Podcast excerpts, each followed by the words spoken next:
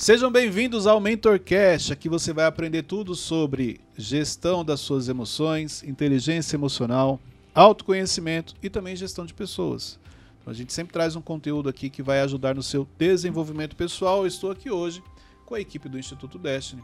Do meu lado esquerdo, Lucas Aguiar, também conhecido como Teixeirinha. É isso aí. Fala, gente. Tudo bem? Na minha frente, Raymond, Ramon. Expectativa muito grande para esse podcast. É isso aí. Não, a- antes de me apresentar, por que, que o Ramon sempre fala a mesma coisa e, e ninguém fala nada? Ele sempre fala, expectativa muito grande.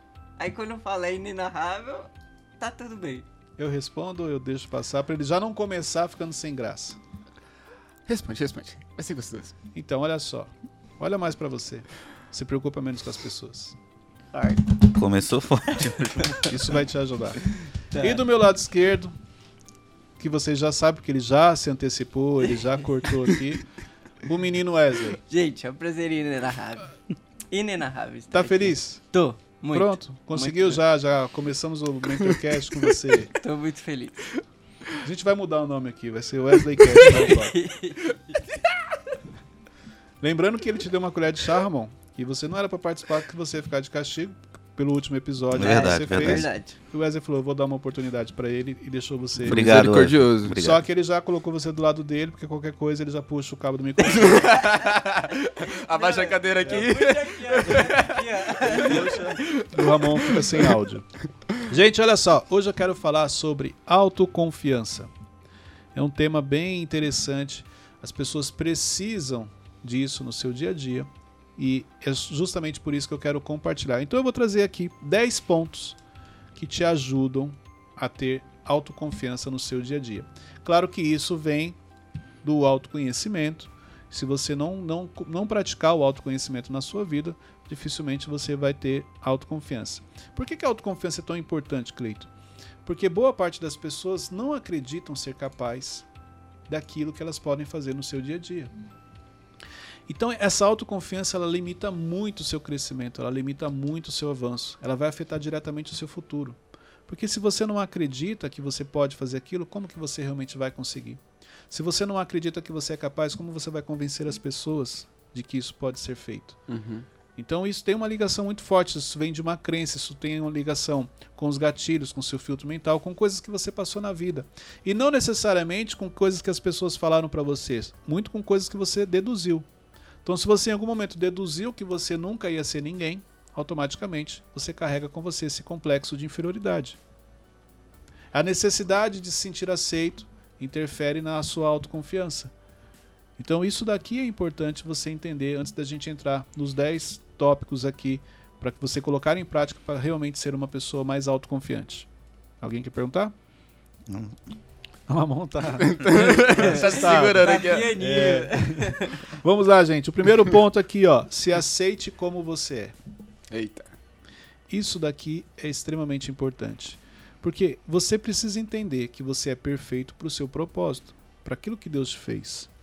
Só que você precisa se aceitar como você é. Você tem as suas habilidades, você tem os seus dons, você, tem, você faz coisas que poucas pessoas fazem igual a você. Mas isso tem uma ligação direta do quanto você se aceita. E boa parte das pessoas não se aceitam. Então, olha só, de repente, é, é, alguém tem algo que é mais bonito que o seu, vamos falar assim. Mas você vai perceber que você tem coisas que a pessoa não tem. Só que qual que é o problema de você se aceitar? É mais ou menos assim, ó. Vamos pegar um exemplo. É, ah, o cabelo do Wesley eu acho bonito. Um exemplo. Só um exemplo. Ele já se Você já achou. olhou seu já... Tem espelho aqui não, irmão. Aí, ok. Então, eu vou falar assim, ó, o cabelo do, do Wesley é bonito tal, poxa, bacana. Ah, eu queria ter um cabelo assim. Um exemplo. Aí eu vou olhar pro Teixeirinha, Não, vai ver. Não vem meu cabelo não, Jô. tá difícil achar alguma coisa. Mas eu vou falar assim, ó, ah, o óculos do Teixeirinha é bonito. Nossa, é o óculos? Forte. Não é nem meu, eu comprei. Você entendeu? Eu fiz, um, eu fiz um esforço muito grande pra achar o óculos. Tá ok. Ah, o óculos do Teixeirinha é bonito. Ok. Aí eu olho pro Ramon, meu Deus. Ficou mais difícil agora. Eu falo assim, ah, o, o, a camisa do Ramon é bonita. Realmente foi um grande desafio. Mas a camisa do Ramon é bonita. Ok. Então olha só, eu peguei o cabelo do Wesley, o óculos do Teixeirinha e a camisa do Ramon. Quando, porque é isso que geralmente você faz. Você começa a olhar para as pessoas, para você não se aceitar é porque você acha que as pessoas têm algo melhor do que o seu.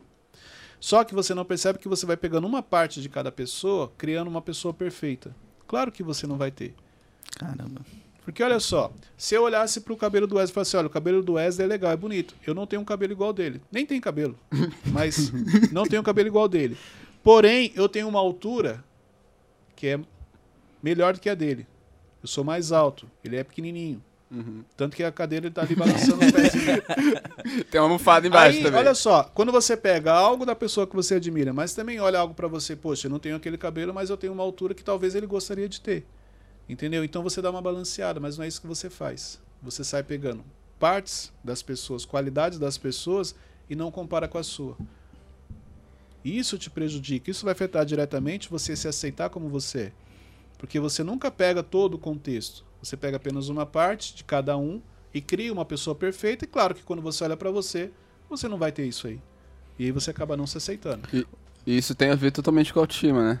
Afeta diretamente a sua Uhum. autoestima. Sua Inclusive, autoestima vai lá pra baixo. inclusive foi um dos episódios que a gente gravou, gente. Não esquece de conferir. Exatamente. Se você quer entender um É. pouco mais sobre autoestima, são dois episódios. Um a gente explica o que é e o segundo como melhorar a sua autoestima. Tão Muito bom que é, a gente gravou dois, só pra... Exatamente. Foi, foi, foi dividido em duas Isso partes, aí. parte 1 um e parte 2. É, essa parte de conflito, você me ajudou a resolver um dos maiores conflitos que eu tinha para me aceitar com relação ao meu temperamento. Eu lembro que você perguntou, Ramon, qual o temperamento predominante seu? Eu falei, é o paciente. Que na verdade eu estava buscando desenvolver a dominância. E você me falou uma coisa só.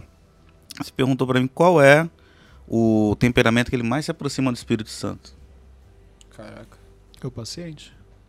Aquilo ali acabou comigo, eu nunca mais Porque nós- questionei. Nesse dia o que aconteceu? O Ramon tava. O Ramon, ele- na busca para desenvolver o dominante, e para quem tem um perfil paciente, desenvolver o dominante é um grande desafio.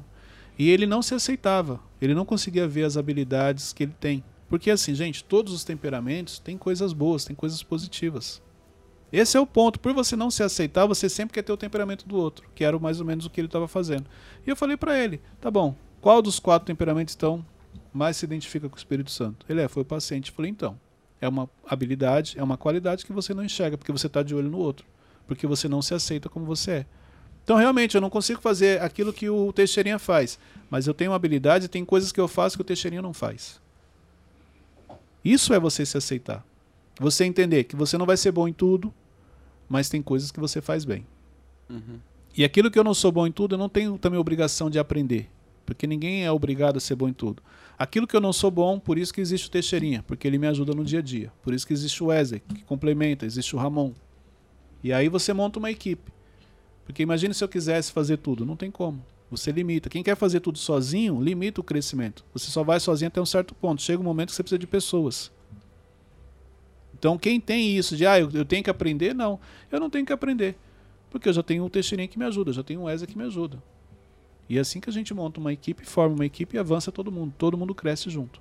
E era assim, é, Jesus com a equipe dele, com os discípulos? Na realidade, então, Jesus, se você pegar, ele monta uma equipe, mas Uhum. na, ah, na realidade aqui ó, é para expansão, para que eles preguem o evangelho depois. Entendeu? Então ele treina essas pessoas. E como é que Jesus treinava? Através da prática. Porque imagine se Jesus não tivesse os 12 discípulos para continuar Uhum. Com o evangelho, para levar o evangelho. Então era necessário, até porque com os 12, você vai perceber que Jesus nos ensina muito. Se você pegar ali é, é, a maioria, se não todos, os aprendizados que, que, que, que, que Jesus nos ensina tem a ver com pessoas, Uhum. tem a ver com direcionamento, entendeu? Com a preparação. Então você vê que ele, ali ele mostra a importância do time, da equipe. Ali Jesus mostra que soz- Jesus, se quisesse, ele poderia continuar sozinho. Mas não, o que, que ele faz? Chama Monta um 12. time com Uhum. 12 para ensinar o que pra gente? É isso que você tem que parar pensar. Por que, que Jesus montou uma equipe? Ah, para ensinar que as pessoas são importantes. Sozinho você vai longe, mas com, com um time, com pessoas, você avança muito mais. É a mesma coisa, um exemplo que, que, eu, que eu aprendi com Jesus. A gente fala assim, ó, na liderança, que os resultados são importantes. Não é isso? Uhum. Se você pegar e falar assim, os resultados são importantes, sim. Só que na liderança, os resultados não são importantes. O mais importante numa liderança são as pessoas. Os resultados são apenas consequência Uhum. daquilo que é feito com as pessoas. Isso aí. Se você cuida das pessoas, você vai ter resultado. E quando você é líder e foca só no resultado e esquece das pessoas, você não consegue ir muito longe. Jesus nos ensina isso. Eu tô assistindo uma série chamada The Chosen. E essa série, ela, Muito boa. ela inclusive. mostra. Deixa isso muito claro, isso que você É, falou. é muito, legal claro. essa série, porque a, a linha que eles trouxeram, né, Uhum. o dia a dia, a maneira como Jesus. Então você consegue enxergar Jesus de uma outra maneira. Aham. Porque a gente espiritualiza a religiosidade, muitas vezes é, é, desvia, vamos falar assim, algumas questões. É, e é- é, deixa muito claro também é, como Jesus escolhia as pessoas, porque todo mundo lá tinha uma característica muito diferente e as, as pessoas não, não se enxergavam com aquelas características. Exatamente. Mas por quê? Ele começa a extrair o que cada isso um tem de melhor. Por isso que eu falo, Jesus nos ensina muito em Aham. tudo. Então, ah, qual é o livro mais atualizado que existe? É a, A Bíblia. Bíblia. Qualquer coisa que você quiser aprender da sua vida, pode ir lá. Aham. Lá você vai aprender. O melhor livro de autoconhecimento? A Bíblia. O problema é que se você responde isso para a pessoa, a pessoa, não, não, não entendi. Vai lá, começa a ler. Uhum. Você vai entender o quanto Jesus nos ensina sobre o autoconhecimento. Então, a- se aceitar como você é, é fundamental. É extremamente importante para você ter a autoconfiança. Aproveitando essa questão do olhar pra alguém, é, eu sempre. Sabe aquela série Suits? Eu Uhum. vi o, o Harvey, vocês já assistiram? Já. Então, eu vi o Harvey, ah, o Harvey, o Harvey é dominante. Eu preciso ser dominante. É, mas eu posso ser um líder bom, assim como ele é, no meu temperamento. É, o, o temperamento dominante ele é fundamental na liderança. Se você não exercer o dominante, a liderança ela só vai te levar até um certo ponto. Então, exemplo, existem níveis na liderança que exigem que você seja dominante. Isso aqui é importante você entender. Então, o meu temperamento paciente, extrovertido, analítico, eu posso ser um líder? Pode. Mas em algum momento você vai precisar exercer a dominância. E se você não praticar, você não consegue avançar na liderança nesse para este nível que você está buscando. Se eu, se eu não for essa pessoa que não consegue é, surfar nesse- nesses temperamentos fácil, eu posso ter uma outra pessoa que substitua isso pra mim ou não? Pode, pode, você pode fazer isso. Mas, exemplo, a dominância em algum momento você vai ter que exercer. Uhum. Você não consegue. Porque se você pegar um dominante. Ah, Cleiton, eu sou analítico, eu vou pegar um dominante então para ser meu braço direito, ele vai te dominar, ele vai tomar o controle da situação. Forte. Entendeu? Por isso que você pode sim ter pessoas que têm os temperamentos diferentes do seu, mas o dominante em algum momento ele é necessário. E se eu já tenho uma empresa e meu sócio é dominante, eu sou analítico, mas É a empresa é manda. minha. Ele que manda, E como que eu faço pra mudar isso hoje? exercendo a dominância. Mas para você que é Mas analítico aí vai ser eu vou ser difícil. dominante em cima do dominante, aí É, como que... Olha só, é, é muito difícil duas águias caminharem juntas. Eu, pelo menos na história, não vi. A águia, ela que tem a visão, ela que, que dá a direção. Exemplo. Então, se você é analítico e tem um dominante e ele é seu sócio, provavelmente a visão de águia está com ele. Entendeu? Porque se ela é sua, você automaticamente vai exercer a dominância. Você não vai deixar ele dominar. E aí, em algum momento, vai dar problema. Você pode ver que é muito difícil dois sócios com o mesmo temperamento ficarem muito tempo juntos, porque vai, vai, vai dar problema. Entendeu? Principalmente quando tem a dominância. Então você tem que ter exemplo. É uma sociedade legal, um dominante analítico? É. Mas desde que cada um, dentro da sua área, exerça as suas habilidades. Então, ele é dominante, ele é o cara que vai desbravar, e você é o cara que vai criar os processos. Exemplo, eu e o Thiago. O Thiago é dominante. Eu não preciso ser dominante quando eu estou com ele. Eu tenho que ser analítico. Porque ele não precisa da minha dominância, ele já tem a dele. Agora, quando eu estou sozinho, vamos falar assim, aí eu exerço a minha dominância. Mas com ele, ele precisa do analítico, é porque ele está falando, eu estou olhando se está tudo acontecendo certo, o cenário, o treinamento, as coisas estão acontecendo. Então eu tenho que exercer o meu lado analítico quando eu estou com ele. E você sendo líder analítico, como que você lida com o liderado dominante? Não, na liderança eu não sou analítico, Ah, eu exerço mais a dominância.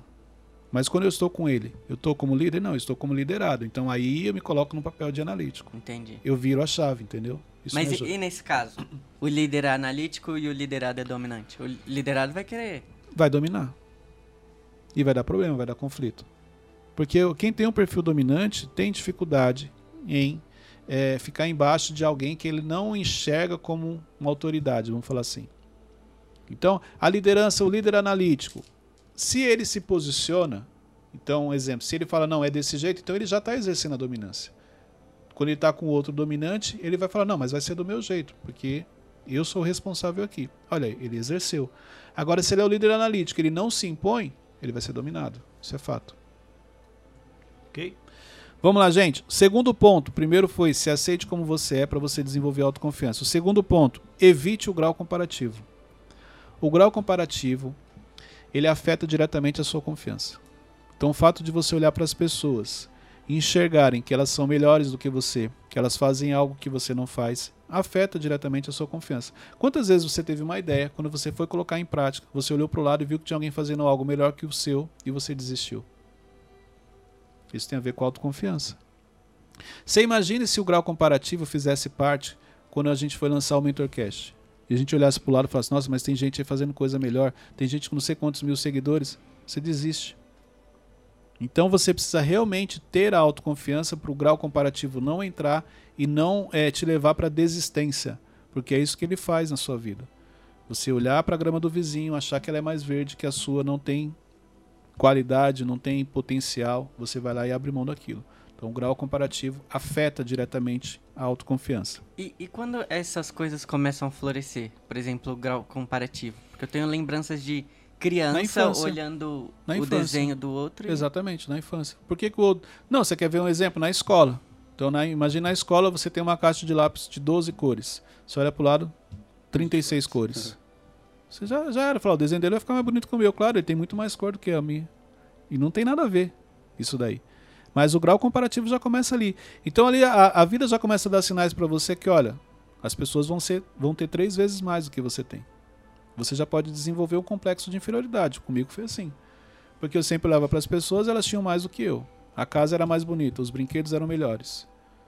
Então eu já desenvolvo o complexo de inferioridade por isso.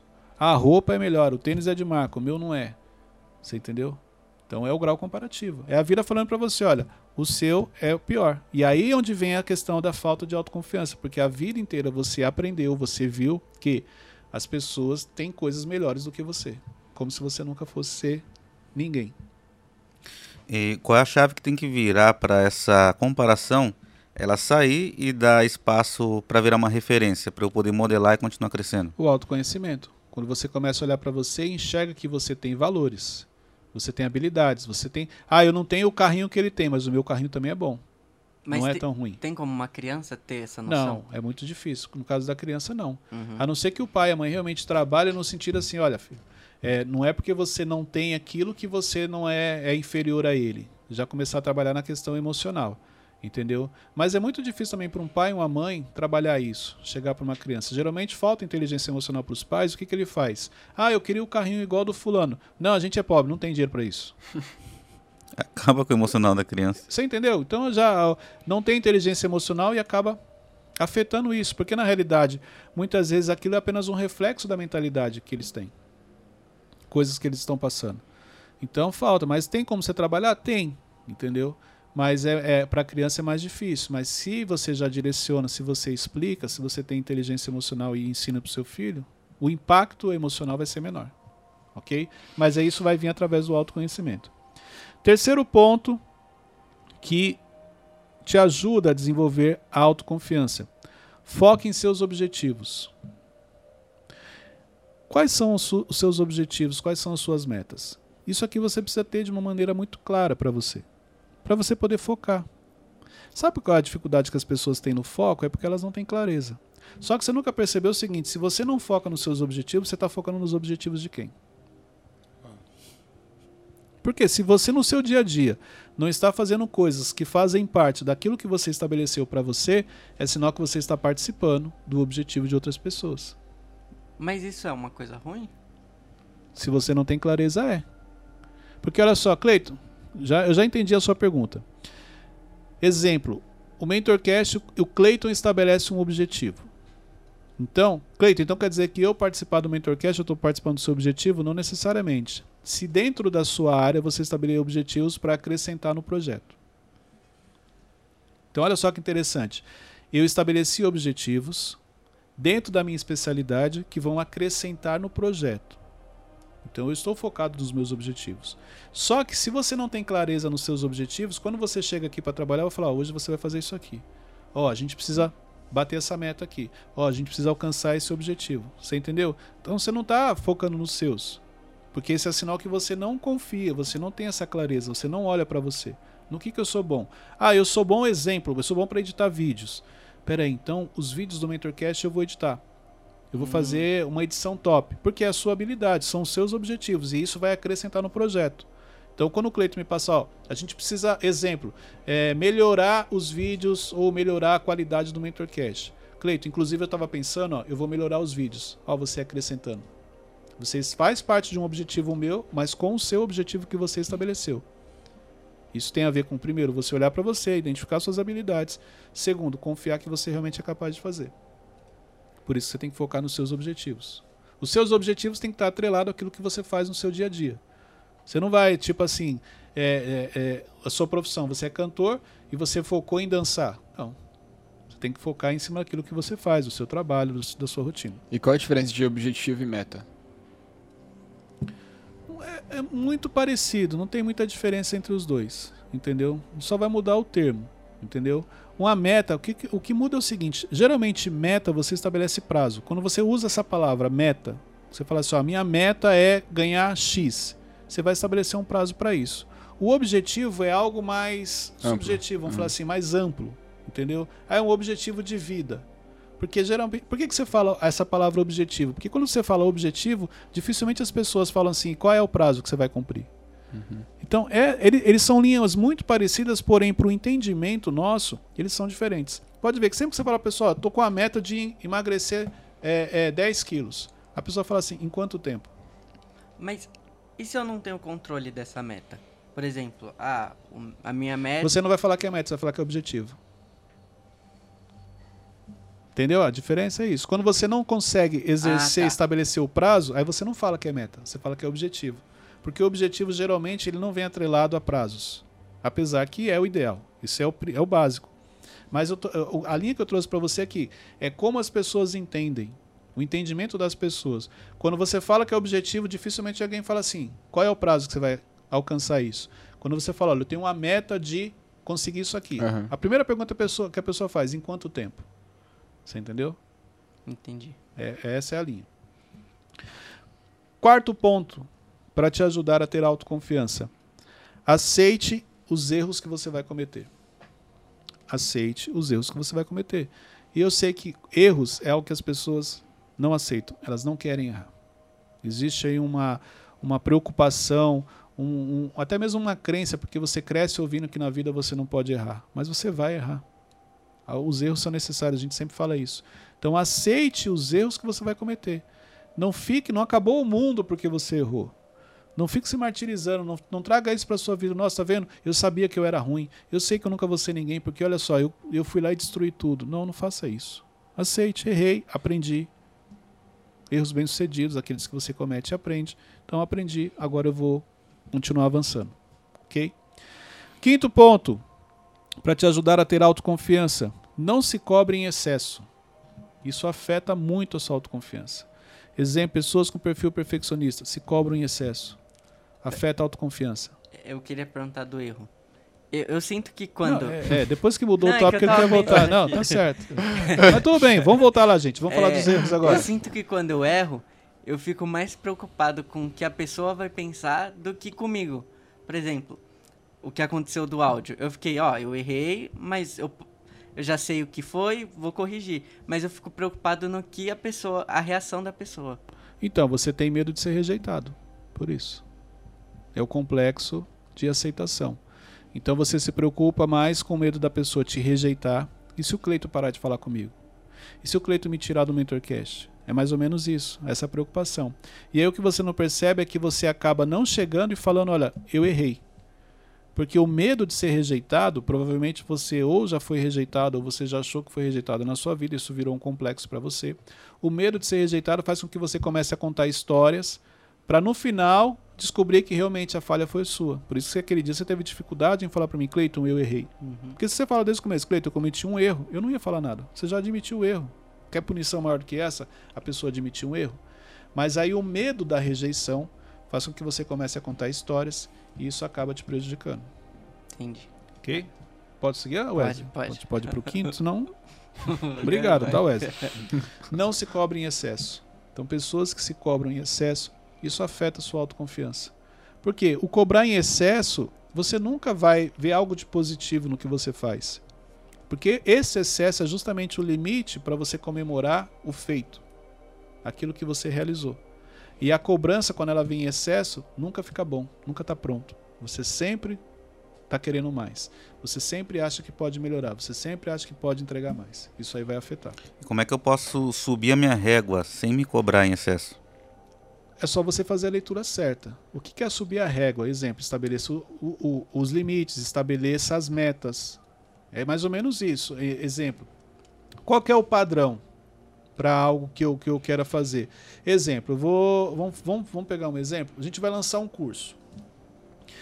Qual é o padrão, geralmente, de vendas no lançamento de curso? Um exemplo. Olha, quando lançam, vendem para 100 pessoas. Então eu tenho um padrão aqui. Mas eu sou uma pessoa ousada. Eu quero vender 110. Estabeleci. Quando eu chegar aos 110, eu vou comemorar. Não quer dizer que eu não possa renovar essa meta. Olha, eu, eu, eu achei que 110 era muito, mas 110, na metade a gente já conseguiu. Ok, eu vou colocar para 220. Só que quando chegar no 110 eu vou comemorar. E isso aí não vai me levar para uma cobrança em excesso. Eu renovei a minha meta, o meu objetivo, porque eu quero crescer, mas aquilo não virou um peso. A pessoa que se cobra em excesso, ela vai chegar no 150 e ela vai achar que está ruim. Entendi. Ela não consegue eu- ver a conquista que ela teve. Eu acho que eu vivo isso na questão de produtividade. Eu sempre acabo o dia achando que eu podia ter feito mais. Na realidade, é porque você tem consciência que você não fez o que deveria. Vou falando no seu caso, Ah, Tá. entendeu? Para você. Você sabe que você não fez o que você deveria. Você sabe que você pode muito mais. Igual aquele dia mesmo que a gente conversou, eu te mostrei isso. Então, na verdade, aí já é a sua consciência cobrando que, olha, você hoje não fez o que deveria. Já entra a É gestão a do tempo, procrastinação, gestão do tempo, procrastinação. Mas qual que é a linha que separa eu não fiz o que eu deveria do tô me cobrando demais? As emoções. As suas emoções te cobram. Então é mais ou menos isso. Você sabe o que você deveria ter feito. Só que no decorrer do dia as suas emoções te desviaram, tiraram você do que você deveria. Exemplo, ó, eu começo a fazer um relatório aqui. Aí eu percebo que o Davi e o Teixeira estão conversando ali. Aí as minhas emoções falam, ó, vai lá conversar. Olha lá, eles estão rindo. Olha lá. E eu paro de fazer. Ó, tá vendo como você se entregou? É verdade. Como você Aí você para o que você está fazendo para ficar lá conversando. Por quê? Porque você se sente aceito ali, por causa do complexo que você carrega. Então você para o que você realmente deveria fazer e vai lá conversar. Aí passou aquilo, aí você volta. Quando você vai olhar no relógio, não deu tempo, porque além daquele relatório você tinha que fazer outro. Aí no final do dia você vai com essa sensação que você falou. Porque as suas emoções no decorrer do dia estão afetando a gestão do seu tempo. Porque você quer ser aceito, então qualquer oportunidade de ser aceito, você para o que você está fazendo para ficar do lado da pessoa. Ah, mas eu vou ficar aqui, eles vão ficar lá rindo, olha lá, tá lá um ambiente legal, todo mundo brincando. Sim. Assim como você tem momentos que você está brincando e as pessoas estão trabalhando. Entendeu? Então isso afeta.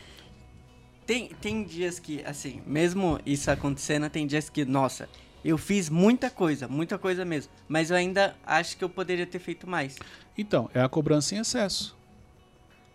É você não identificar. Porque olha só, a sua questão emocional, Wesley, vamos falar assim pelo que você está trazendo, você tem algumas coisas para serem trabalhadas. Uhum. Então, exemplo, você não provavelmente não enxerga valor no que você faz em algumas coisas e enxerga valor demais em outras. Você tem isso. Tem coisas que você faz que você mostra para todo mundo 10 vezes que você fez aquilo.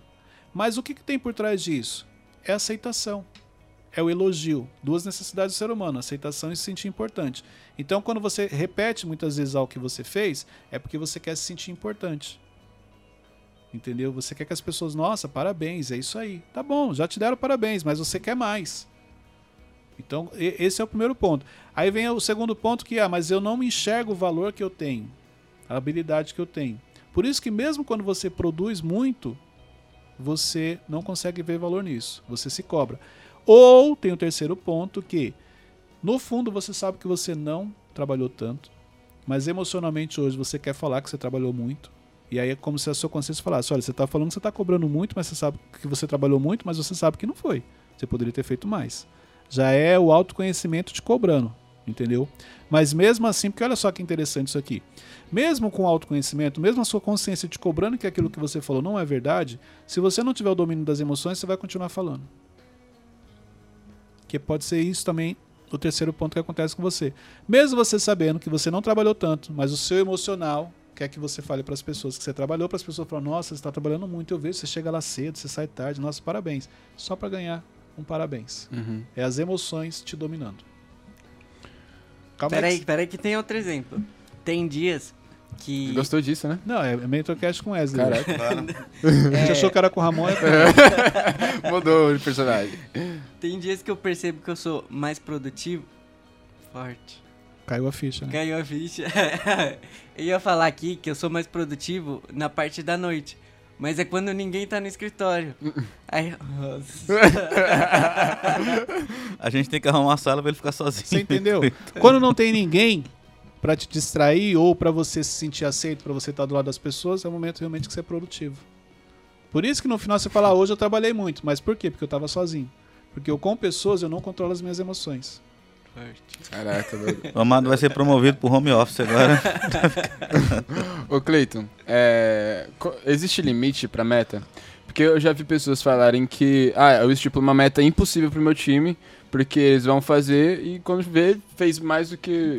Não, não, não existe limite. O que existe é você renovar a meta. Geralmente tem pesso- pessoas que colocam três metas, né? Uma meta simples, uma média e uma meta ousada, ou Ih, uma meta não. impossível. É, geralmente isso é comum nas empresas você estabelecer três metas. Uma, uma simples, uma, uma normal e uma acima da média, ou a impossível. Só que conforme o time vai crescendo, conforme as coisas vão, vão acontecendo, então você renova essa meta. Então essa que era impossível, ela foi atingida. No próximo mês você já vai estabelecer uma maior. Para o crescimento continuar, para as coisas continuarem avançando. Ah, se quiser, a gente para aqui, tá, Ramon? Se estiver atrapalhando aí e tal. A gente. não tem problema não. Pede desculpa, Ramon, pede desculpa. Não, a gente tá aqui concentrado, aí tá o Ramon aqui no WhatsApp conversando. Lembrando que é a segunda chance dele, gente. Rolando o pedido do Instagram aqui, ó. Eu acho que ele não vai ter chegar na terceira, né, Wesley? É, O Wesley tá só anotando o comportamento dele ali, entendeu?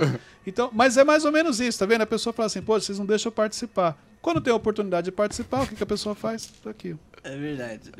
Só que tá tudo sendo gravado, tá todo mundo acompanhando. Tem provas. É, agora. então. Mas Você assim, que tá no faz uma- Spotify, vai pro YouTube você ver isso. Muito bom o seu ensinamento aqui, Ramon. Como- o, o que você não deve fazer quando você tem oportunidade, Palmas, Ramon? palmas. É. Forte. Então, você entendeu? A, a meta ela é renovada. Então, você não deve parar realmente. Mas, se você estiver renovando, o time vai crescendo. Mas sempre coloque metas, mesmo essa impossível, que faça sentido. Você não vai pôr uma coisa lá que não faz sentido, que aí realmente ela é impossível. Aí não- ninguém vai alcançar, porque assim, a, a pessoa ela sabe se ela tem condições de chegar ou não. Sempre que você tem uma meta que você acredita que você não vai chegar, você não se esforça tanto para aquilo. Mas isso não vai gerar frustração no inconformado? Porque ele vai ficar, não, eu vou chegar. Mas aí ele não vai chegar e. Vai, com certeza. Mas aí o líder vai lá e beneficia ele com alguma Não, coisa. o que ele falou é o Ou não? seguinte, a pessoa não é o inconformado, a pessoa que ela ela é ousada, fala assim, não, eu vou, e ela coloca uma expectativa muito grande, Ah, porque tá. ela esquece que aquela meta era impossível Isso. e ela coloca ela como uma meta possível, ela pode se frustrar. Por quê? Por causa da expectativa gerada. Então isso acontece sim. A expectativa em excesso te leva à frustração. Uhum. Vamos lá, gente. E- Sexto ponto para você ter autoconfiança: encare os riscos da vida. A vida é feita de riscos. Você precisa entender isso. Então tem momentos que você precisa tomar decisões arriscadas. Se você quer crescer, você quer avançar, isso é inevitável. O problema é que as pessoas não querem passar por riscos, não querem correr risco. Elas querem que as coisas aconteçam tudo de maneira muito natural. E não é assim que funciona. Tem decisões que são arriscadas e que você, inclusive, vai pagar um preço por isso. Mas esse é o caminho para o crescimento, para você poder pular de fase e mudar de nível. Uau. Sétimo ponto. Identifique e estabeleça os seus limites. Isso aqui é importante, tá? Você precisa saber quais são os seus limites. Você precisa saber até onde você pode ir. Você precisa definir limites, inclusive das pessoas com relação à sua vida. Olha, isso daqui você pode fazer, isso daqui você não pode. Os limites são fundamentais nesse processo de autoconfiança. Por quê?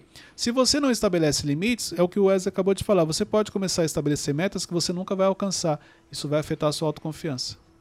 Não é que você é ruim, é que as metas que você coloca são metas que você não vai chegar. Então, como é que você vai comemorar? Como é que você vai enxergar o seu valor?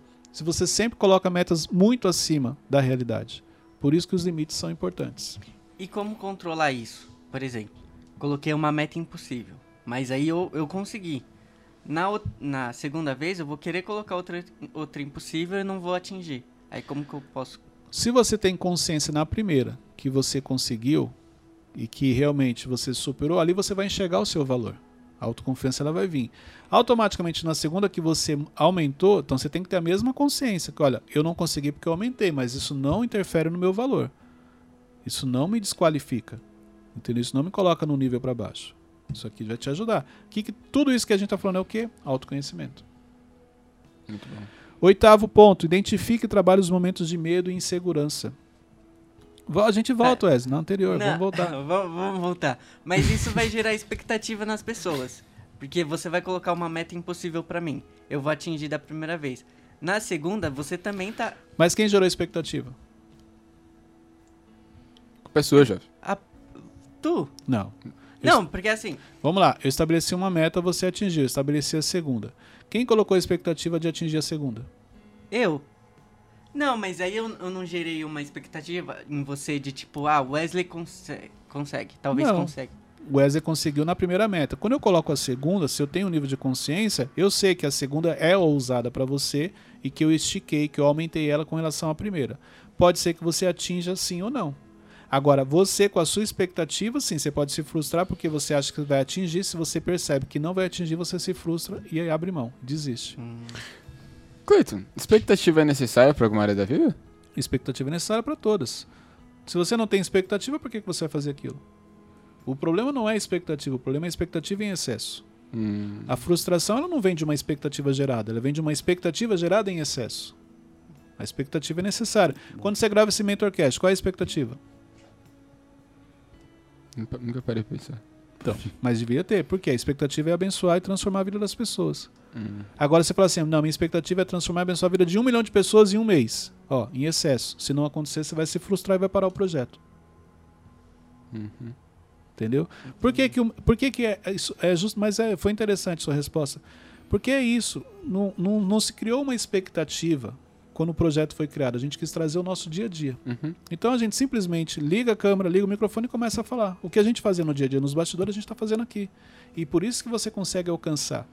Entendeu?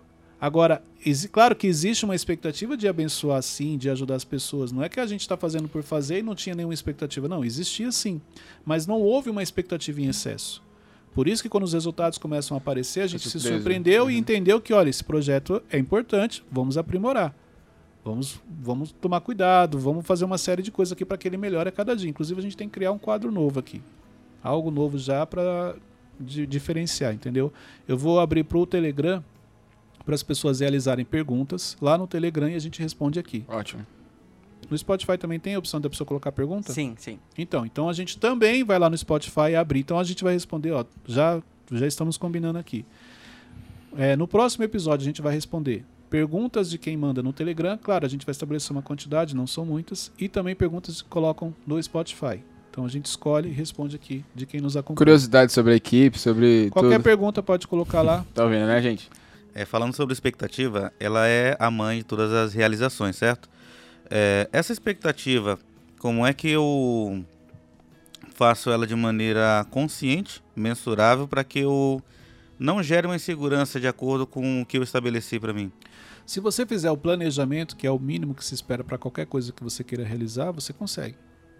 Porque dentro do planejamento você precisa olhar o mercado, vamos falar assim, os resultados de outras pessoas. Então, quando você faz um bom planejamento, a expectativa não é gerada em excesso. Agora, quando você planeja algo só na sua cabeça, que você sai deduzindo muita coisa, e aí sim essa expectativa vai ser gerada da maneira errada. É, então, um quando- bom, o bom planejamento te blinda e te ajuda a gerar a expectativa correta. Quando você falou que tinha um mundo que você percebeu que estava só na sua cabeça, era isso? Basicamente era isso. Eu tinha as ideias, não compartilhava, não tinha mentores, eu saía executando. Me frustrava, mas só que assim, eu sempre fui muito determinado. Então, mesmo com as crenças que eu tinha, Eu não ficava paralisado. Por isso que eu falei que a desistência não fazia parte do meu dia a dia. Uhum. Porque mesmo errando, às vezes, numa meta, estabelecendo um objetivo, eu ia para cima. Só que o preço que eu pagava era muito alto, o desgaste emocional era muito grande. É, é aí que as pessoas se frustram, por exemplo. A meta é 100, mas, tipo, pode, Deus pode fazer algo Porque aqui. assim, ó, a meta, é, a meta é 100. É mais ou menos isso. Não, mas se eu chego a 100, eu chego a 110. Se eu chego a 110, 120. Ah, eu senti aqui de Deus, e aí vou espiritualizar que eu chego a 150. Quando você vai ver, a meta já é 200. O problema de você estabelecer uma meta de 200 é que você tinha estabelecido 100, você chegou a 90 e se frustrou. Fala, pô, não cheguei nem na metade da meta que eu estabeleci. Mas você esqueceu que lá no começo a meta era 100. Por que, que eu comemorei quando a gente entrou primeiro entre os top 200 do, do, do, do podcast? Porque, peraí, é uma grande conquista. E de repente a gente aparece entre os 10 na categoria, entre os 5. Estamos em quarto hoje na categoria. Poxa, é uma grande conquista, a gente tem que comemorar. Entendeu? Mas se você não tem essa consciência, imagina que a gente tivesse aqui, não, a gente tem que chegar em primeiro, tem que chegar em primeiro. Peraí, mas chegar em primeiro por quê? Então, é, primeiro vamos comemorar a nossa conquista, vamos sim buscar o primeiro, porque você vai renovando as metas. Então, assim, você não imaginava que estava entre os 200, de repente você aparece. Se eu estou entre os 200, eu, eu coloquei na minha cabeça, eu, eu tenho chance de chegar entre os 100. Se eu cheguei entre os 100, peraí, eu tenho chance de chegar entre os 50, daqui a pouco entre os 10, e aí sim. Então, a meta está sendo renovada, mas eu não estou deixando de comemorar as conquistas que nós estamos tendo. Ótimo. Nono ponto. Tenha conexão que te fazem bem. Conexões que te ajudam. A autoconfiança é fundamental. As pessoas com quem você anda são fundamentais nessa autoconfiança. Se você anda com pessoas que não são autoconfiantes, que não têm um controle, pessoas derrotadas. Fala, Wesley. E- Meu Deus do céu. Vo- Voltando no ponto. Ah, é Vai pra voltar ainda. Meu tá. Deus do céu. Não, ele não fez E isso. se, e se a meta é, não tem a ver só com você? Por exemplo, a gente chegar em primeiro nos negócios. Aí você tem que ter muito mais cuidado com o que você estabelece, porque já não está na sua mão, você vai depender de pessoas. Tem que ter coerência aí. Entendeu? Uma coisa é você estabelecer metas para você que vão te exigir, outra coisa é quando você estabelece meta para pessoas que você depende dessas pessoas. Entendi. Aí tem que ter mais coerência, um maior planejamento. Entendi. Eu posso passar para o nono Pode, ponto, Wesley? pode. Se não puder, não tem problema. perguntas. Tá bom. Nono ponto, conexões que te fazem bem. Então é importante você andar com as pessoas certas, andar com pessoas que, que acrescentam algo na sua vida. Você nunca pode esquecer que você é a média das cinco pessoas mais próximas e que essas pessoas interferem diretamente nas suas decisões. Ah, não, não interfere. Interfere sim. Porque é uma palavrinha, é uma semente que é plantada, é um direcionamento, é um comentário, isso aí interfere. Exemplo, aquele dia a gente comentou da blusa do Wesley, nunca mais ele veio com ela. Não, é, é que é recente, né? O pessoal vai achar que. Mas Ah, por quê? aquela São pessoas do convívio. Então, por isso que eu falo, você não percebe. Você não percebe que as pessoas do seu convívio, elas interferem. Não, não falei que é a blusa do avô. É. Falou. As pessoas interferem. Não, mas é um exemplo bem simples, mas é isso. Não é o caso dele, mas, poxa, um comentário que a pessoa faz a respeito de algo seu, pode ser que você nunca mais use aquilo. E essa é uma das cinco pessoas do seu convívio. Por isso que as conexões, as pessoas com quem você anda, são fundamentais dentro de um processo de autoconfiança. Ande com pessoas que te colocam para cima. Pessoas que reconhecem o seu valor, pessoas que te criticam, mas de maneira construtiva para te ajudar. Pessoas que te valorizam. E isso vai ajudar e muito no seu processo de autoconfiança. E onde eu encontro essas pessoas? Porque pode ser que é, no momento que eu tô vivendo não tem nenhuma pessoa perto de mim que faça isso. Então você precisa frequentar locais que têm essas pessoas. É o quanto você é comprometido com você a ponto de ter que mudar os locais que você frequenta porque você quer crescer. Se você não é tão comprometido, você não muda. Você continua, ah, o, o, o fulano é ruim, mas você está andando com ele há cinco anos. E vai ficar mais cinco, porque você não tem comprometimento com você. Mas, Mas- aí não. É Não, pode falar, pode. Mas aí não entra naquela questão. Ah, Você viu que ele fala, pode falar. Se É. ele não falasse pode falar, você não poderia. Ele que dá o Sim, comando. senhor, senhor. Sim, senhor. Mas aí não entra naquela questão, ah, tipo, eu não tô no momento da zona de expulsão, por exemplo, pra sair desse lugar. Então, você não está na zona de expulsão, você está na zona de conforto. Eita. Eita. Você entendeu? Entendi. Porque da zona de conforto é que você vai para a zona de expulsão. Então você ainda está na fase da zona de conforto, você nem chegou na zona de expulsão. Ah, tá. Então, tipo, tem um tempinho antes. É, mas- as chances pra você sair Mas olha pra você ver o que, que é expulsão. mentalidade. Quer Se ficar mais você- tempo na zona de Se conforto. você acha que zona de conforto é bom, ok. Então, olha o quanto vai demorar, porque você ainda está gostando de ficar na zona de conforto. Ainda vai vir a zona de expulsão para realmente você avançar. Re- Hum. Resumindo, você vai perder muito tempo. Uhum. E aí você tá na zona de conforto, tá gostoso, os meus amigos lá também, eles gostam, a gente tá, tá todo mundo bem lá na zona de conforto, fica tranquilo. Porque a hora que realmente as coisas começarem a apertar, você vai para a zona de expulsão, que ainda é um tempo, ou você tem a opção de já entender que a zona de conforto não é algo que você gostaria, tá te fazendo mal e você precisa é, se cobrar, se reinventar e tomar algumas decisões. Porém, isso só vai vir de acordo com o nível de comprometimento que você tem com você. A zona de conforto, então, basicamente é o lugar onde a gente não aprende mais. Claro que não. A zona de conforto não acontece nada de bom, nada de ruim. tá. Você não tem é, é, nenhuma surpresa. É uma rotina. Você já tem um controle sobre aquilo. É confortável emocionalmente. É estável. É por isso. Só que isso tem a ver com o nível, volto a falar, o nível de comprometimento que você tem com você, com seus sonhos, com seus objetivos. Se você é muito comprometido com Teixeirinha, então você vai se desdobrar para sair dali, porque você sabe que aquilo ali está te prejudicando. Hum, Caraca, Cleiton. Obrigado. eu- eu ia dar um exemplo.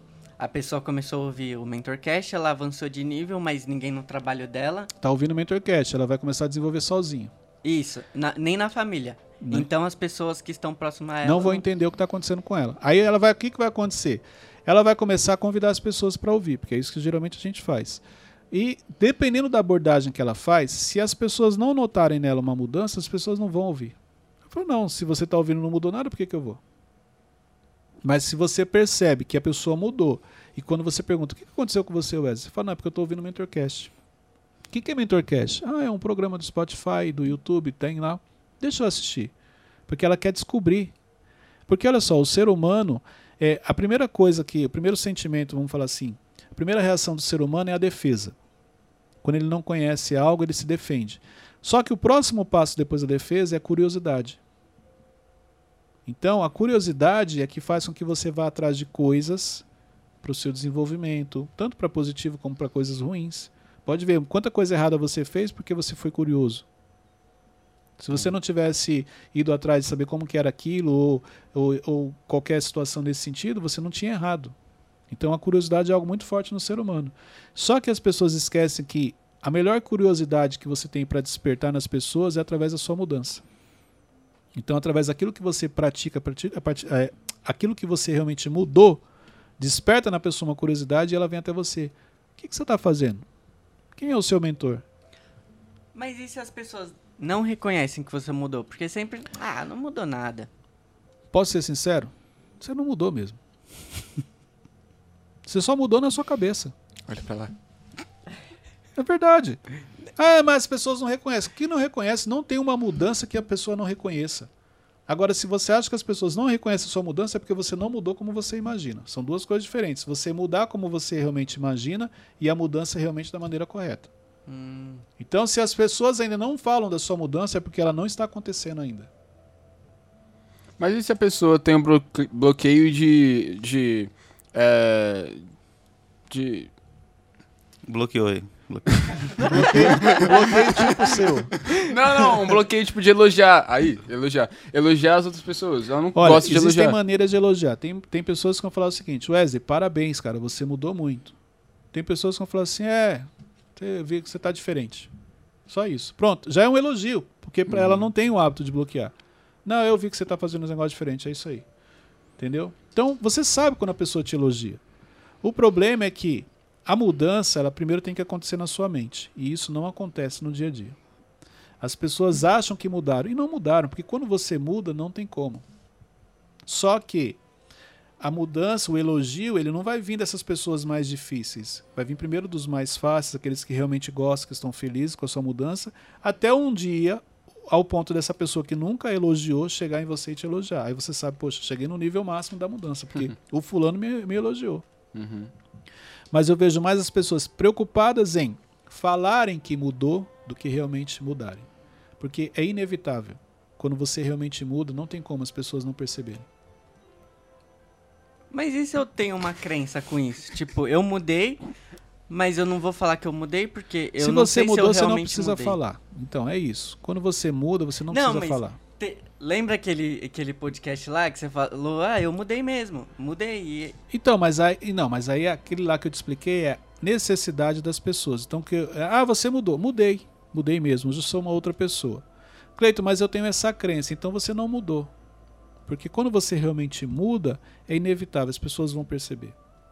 A crença, na realidade, que eu falei naquele dia, é a necessidade de se sentir aceito. Você não quer que admitir que você errou porque você tem medo de perder as amizades. Ah, Então por isso que você não fala pra ninguém que você mudou. Porque você tem medo que essas amizades vão embora. Só que esse é um problema, porque elas precisam ir embora realmente. Você precisa, é, é, vamos dizer, desapegar dessas pessoas, porque vão vir pessoas novas para o novo nível. Mas enquanto você está apegado a essas, você não consegue conhecer as novas conexões. Uhum. Ok? entendi. E, e lá as pessoas já reconheceram, né, que eu mudei.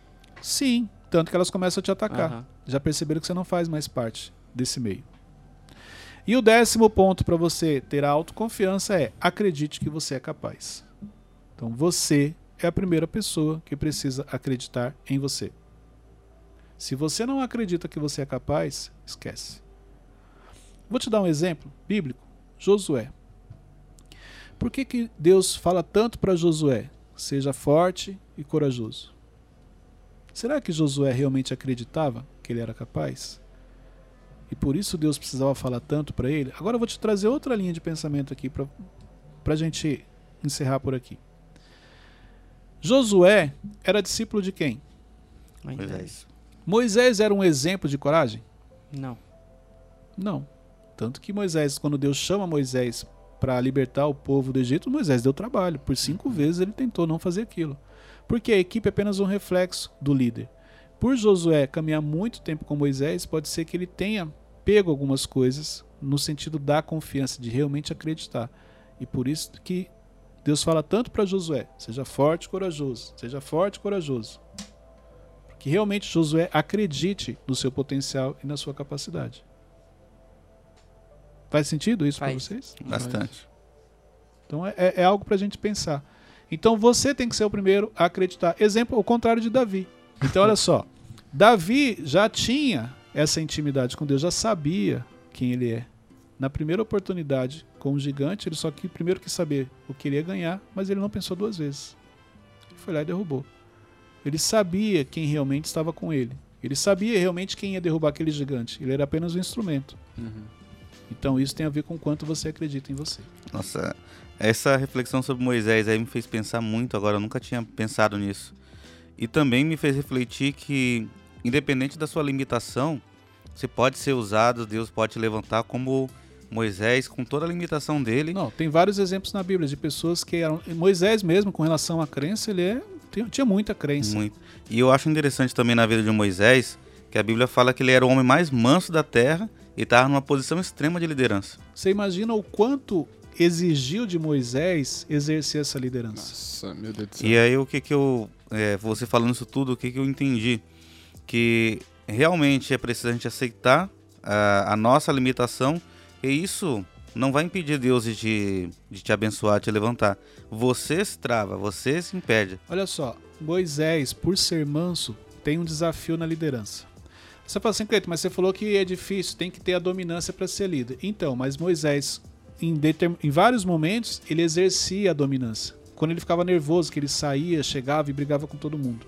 Mas no automático, para ele, ele não queria fazer aquilo. Para ele era um grande desafio. Deus colocou 70 para poder ajudar Exatamente. ele. Não, para ele poder aceitar, libertar o povo, Deus falou: tá bom, senhor, vou colocar seu irmão para falar com você. Pode ser? Já que você. Isso é comum. Pessoas que não acreditam nela e elas precisam de alguém do lado para trazer essa confiança. Ela não acredita que ela é capaz. Por isso que todo projeto que ela faz tem alguém junto com ela. Só que aqui você tem um problema, porque tem projetos que Deus deu para você. E quando você põe alguém do seu lado, não tem como Deus abençoar. A sua autoconfiança, ela afeta diretamente naquilo que Deus tem para você. Eu não confio que eu sou capaz. Para fazer algo, eu preciso ter alguém do meu lado. Só para você identificar então esse padrão, pessoas que têm esse perfil, ela coloca alguém do lado, essa pessoa não precisa fazer nada, ela vai lá e faz tudo sozinha. Mas ela não enxerga a capacidade dela. Ela não se acha capaz. E ela só faz coisas se tiver alguém junto com ela. Ela não consegue fazer nada sozinha. Gente, é isso aí. Encerramos aqui mais um Mentorcast. Hoje a gente falou sobre autoconfiança. Muito aprendizado hoje aqui. Muito. Muitos pontos para a pessoa poder refletir depois. Autoconfiança é fundamental dentro do seu processo de desenvolvimento. Compartilhe esse Mentorcast. Pega esse link. Coloca lá no grupo da família. Coloque em todos os grupos que você tem de WhatsApp. Talvez você não tenha a real noção do, do- noção do quanto você vai ajudar e abençoar outras vidas. Coloca no seu Stories também, printa a tela, vai lá no Stories, marca Cleiton Pinheiro, marca eu Teixeirinha, Marca Ramon Lopes 2 ou 1? Um? Ramon Lopes. ponto Lopes 1. Marca também Wesley Inenarrável. Ele mudou, gente. O. E agora Não, Wesley não, Inenarrável. Marca lá também e a gente vai estar repostando vocês. Que Deus continue abençoando a todos. Até o próximo episódio.